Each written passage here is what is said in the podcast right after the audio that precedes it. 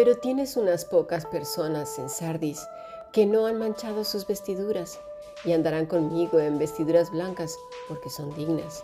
El que venciere será vestido de vestiduras blancas y no borraré su nombre del libro de la vida y confesaré su nombre delante de mi Padre y delante de sus ángeles. El que tiene oído, oiga lo que el Espíritu dice a las iglesias. Hemos escuchado palabra de Dios.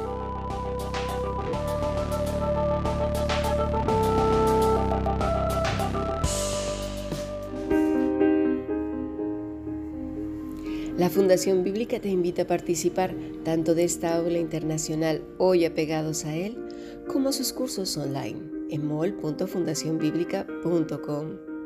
También Adoración de Siervos todos los martes a las 7.30 de la tarde España a través de nuestro canal de YouTube. Para cualquier información escribe a fundacionbiblica.gmail.com. Aprendamos juntos del Maestro. Te esperamos.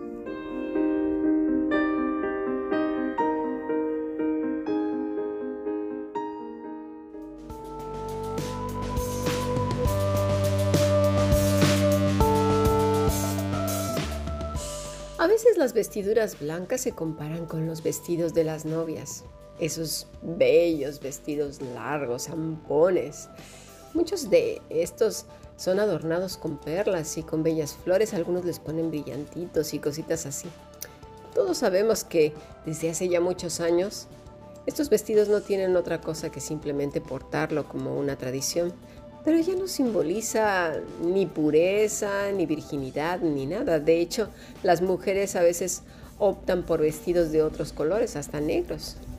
El vestido largo era también un símbolo de pureza total. Los vestidos hoy bien pueden ser muy cortos, con escotes pronunciados por delante y por detrás, muy sugerentes. Y esto dice mucho porque la iglesia tradicional, según la historia, el vestido y el velo representan lo que sería el hogar dado a la familia. Por eso era apropiado que el hombre compre tanto el vestido como el velo. imagínate, un vestido con escote por, por, delante y por detrás, pues cuántas aperturas no tendrá ese matrimonio, cuántas estrelladuras no tiene, o sin velo, ¿no? Según la tradición de la iglesia tradicional. Las novias de la antigua Roma y Grecia portaban el velo para protegerse de los malos espíritus y augurios como el mal de ojo ocasionado por la envidia que podían sentir otras mujeres al ver la futura esposa caminar hacia el altar.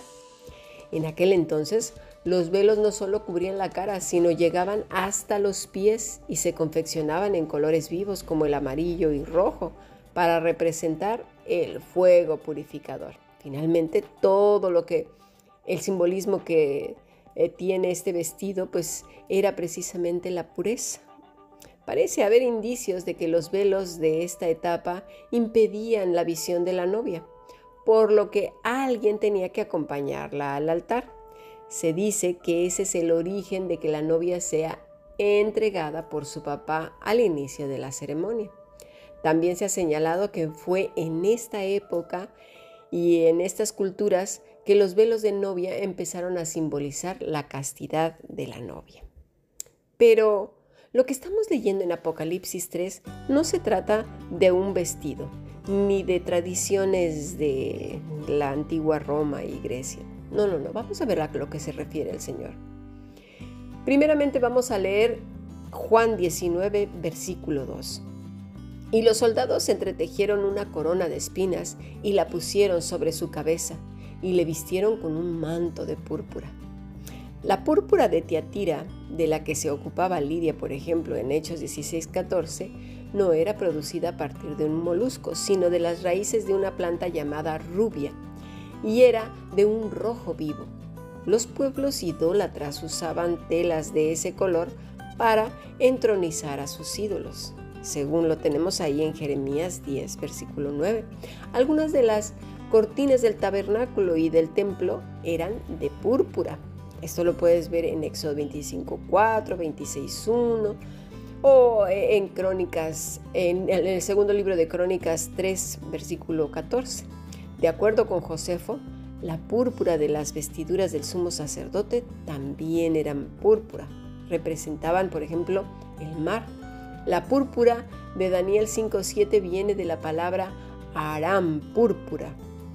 Ese era el color, pues, de la realeza en la antigüedad, como se manifiesta desde el tiempo de los persas. Esto lo vemos en Esdras capítulo 8, del versículo 1 al 5. Los medos y otros pueblos antiguos.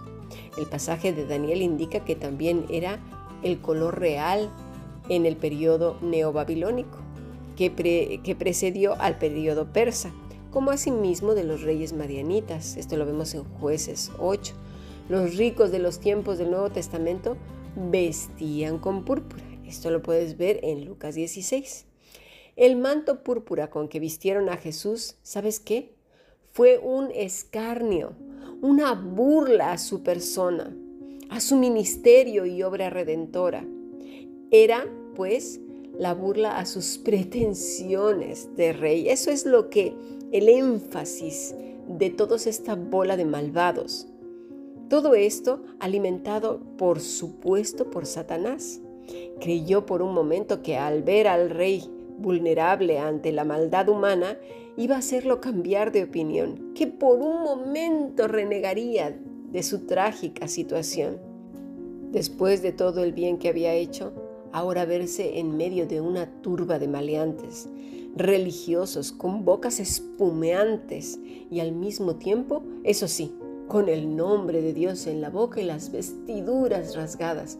Bien lo dijo el Señor, que en estos postreros tiempos muchos perseguirían a la iglesia y siendo creyéndose que son la iglesia, rasgando sus vestiduras, diciendo que es por amor a Dios.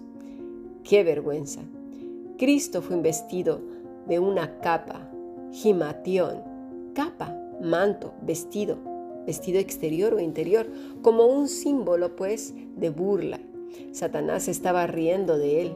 Él sabía quién era Cristo que era Dios mismo. Y aquí vemos toda su altanería, arrogancia, odio, rechazo, repudio al Dios altísimo, como burlándose de él, utilizando todos esos recursos que ya estaban a su servicio, ¿para qué? Para que se rieran del maestro, sin respeto por nada, sin temor alguno, ¿eh? Alimentando pues corazones muertos para lo que creyó que sería su victoria. Ya sea que el Señor, porque él creía, ¿eh? que ya sea que el Señor se arrepintiera de lo que iba a hacer o que renegara de su obra o destruirlo por completo, porque en algún momento dado quizás cruzó por su mente que lo iba a destruir, aunque esto último, Satanás mismo sabe que es imposible, Dios es indestructible. Cristo recibió esa burla, nuestro valiente Maestro, sin temor y sin renuncia, fue obediente hasta la muerte. Ahí, así pues lo tenemos ahí, con una corona de espinas y vestido con una capa púrpura, pero no precisamente porque lo estuvieran reconociendo como rey, sino burlándose de él. Y en contraste, mira lo que dice el versículo 4 de Apocalipsis 3. Pero tienes unas pocas personas en Sardis que no han manchado sus vestiduras y andan conmigo en vestiduras blancas porque son dignas. En Cristo ya hemos sido lavados. Nos ha vestido de sí mismo de pureza, con una naturaleza nueva, y que su único alimento de esta naturaleza es Él mismo, Él es el pan de vida y que además esta naturaleza bebe de esa fuente de agua de vida eterna que es el mismo. Hay para quienes esto no representa nada más que un simbolismo y siguen su vida como si aquí no hubiera pasado nada. Recuerda lo que dice al inicio del capítulo 3 de Apocalipsis. Tienes nombre de que estás vivo, pero estás muerto. Mira, todo esto cuando lo estaba yo preparando me acordé cuando era una niña muy pequeña. Mi mamá me cuenta que siempre andaba muy limpiecita, que traía en mi mano un pequeño pañuelo para limpiar mis zapatos y que no toleraba una mancha en mi ropa. En cuanto caía una manchita, pedía que se me quitara el vestido de inmediato. No, no lo soportaba. Lamentablemente esto cambió con los años. me convertí en una niña muy traviesa. Pero bueno, esa anécdota me hizo pensar en que todo creyente que vive consciente de esa vestidura blanca no soporta una mancha y por eso vive muy consciente de su caminar diario con Cristo. ¿Por qué? Porque camina con Cristo, es el pámpano que está adherido a la vid verdadera, que se nutre con la savia que es el Espíritu Santo y que produce ese fruto que proviene de Él, una vida de arrepentimiento. Pues mientras estemos en esta carne, obviamente fallaremos más de una vez, pero no es lo mismo al que le importa poco esas manchas, ¿sí? Es decir, ah, bueno, como vivo en la carne, pues venga, vamos a darle rienda suelta. No, no, no, no, no, no. El que vive la vida en Cristo, que camina a diario, no soporta una mancha, una motita de mancha, no la soporta y vive con mucho cuidado para que eso no suceda. Y dirás, eso es imposible. Mira, una de las cosas que me impresionó hace tiempo fue saber que los trabajadores de pintura y remodelación de viviendas y edificios en Japón visten con ropas blancas y su manera de trabajar es tan cuidadosa que sus ropas siempre están impolutas. Así que me di cuenta que sí, sí que se puede, es posible. Lo que pasa es que somos vagos, flojos, laxos, no nos gusta el esfuerzo, la diligencia, vigilar nuestra mente y nuestras reacciones. No nos gusta pensar más de una vez, de manera que contrastemos las cosas con las escrituras y renunciemos a aquellas cosas que estropean lo santo. Vamos a pasar a nuestro siguiente podcast y sigamos analizando este asunto.